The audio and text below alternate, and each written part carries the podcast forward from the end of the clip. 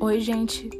Dando continuidade à poluição hídrica, o tema do nosso Biocast de hoje é mar de plástico.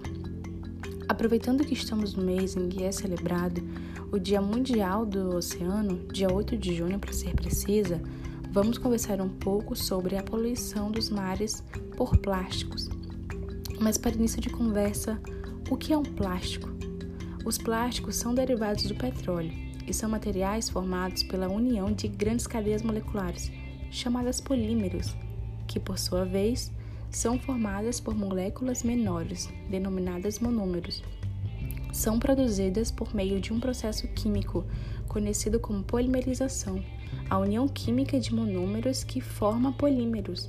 O tamanho e estrutura da molécula do polímero determinam as propriedades do material plástico. E como ocorre essa poluição dos mares? Fora o descarte direto, 80% dos plásticos são levados pelos rios que desaguam no mar, pela ação do vento e da chuva. Os rios são os principais canais transportadores de lixo plástico para os mares. Os plásticos mais encontrados nas costas e no fundo do mar são as sacolas plásticas, garrafas plásticas, hastes de cotonetes, recipientes para alimentos e embalagens de comida. São os itens que mais poluem os mares, representando quase metade dos dejetos de origem humana. E quais as consequências acarretam para o meio ambiente, em especial na fauna marinha?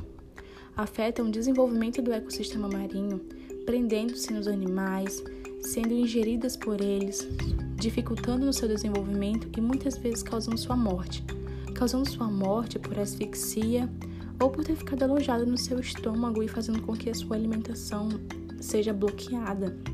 Fora isso, existem algumas bactérias que conseguem se desenvolver nos plásticos, e os plásticos acabam sendo transportadores dessas bactérias para outros ecossistemas que não estão adaptados a elas.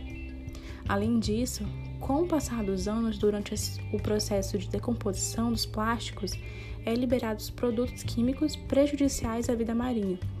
E por conta da cadeia alimentar, é prejudicial à saúde humana, por ingerir esses materiais que são os nanoplásticos e os microplásticos. Mas essa conversa fica para outra semana.